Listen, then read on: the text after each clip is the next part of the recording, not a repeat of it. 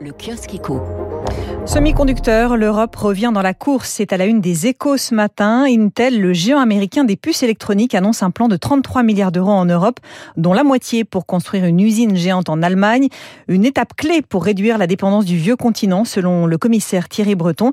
C'est le thème ce matin de l'édito de François Vidal. Rendez-vous à 7h12.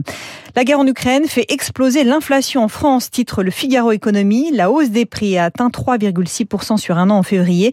Elle devrait dépasser 4% en fin d'année, un record depuis 2008 qui pèse sur le pouvoir d'achat des ménages.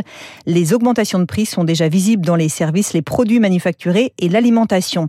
Et pour y faire face, les consommateurs font de nouveaux arbitrages, c'est ce que nous dit le Parisien, revoir sa liste de courses, privilégier le fait maison, se tourner vers les enseignes les moins chères, selon la directrice générale de Casino France. Le paiement fractionné a bondi de 35% en février. Le journal L'Opinion revient, lui, sur la retraite à 65 ans, les non-dits d'une réforme. Pour le quotidien, reculer l'âge légal auquel on quitte le monde professionnel, c'est rouvrir le débat sur le travail, sa durée, sa qualité, sa pénibilité.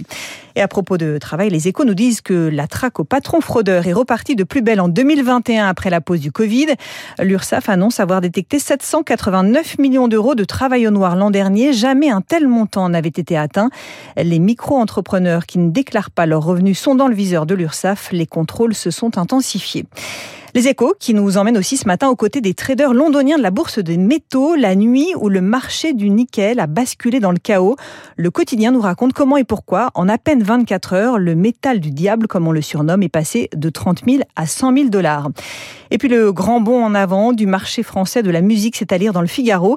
Les ventes ont progressé de 14% l'an dernier, tirées par le dynamisme du streaming et le rebond des CD et des vinyles. Les ventes de CD qui affichent une croissance à deux chiffres, c'est une première depuis 20 ans. Il est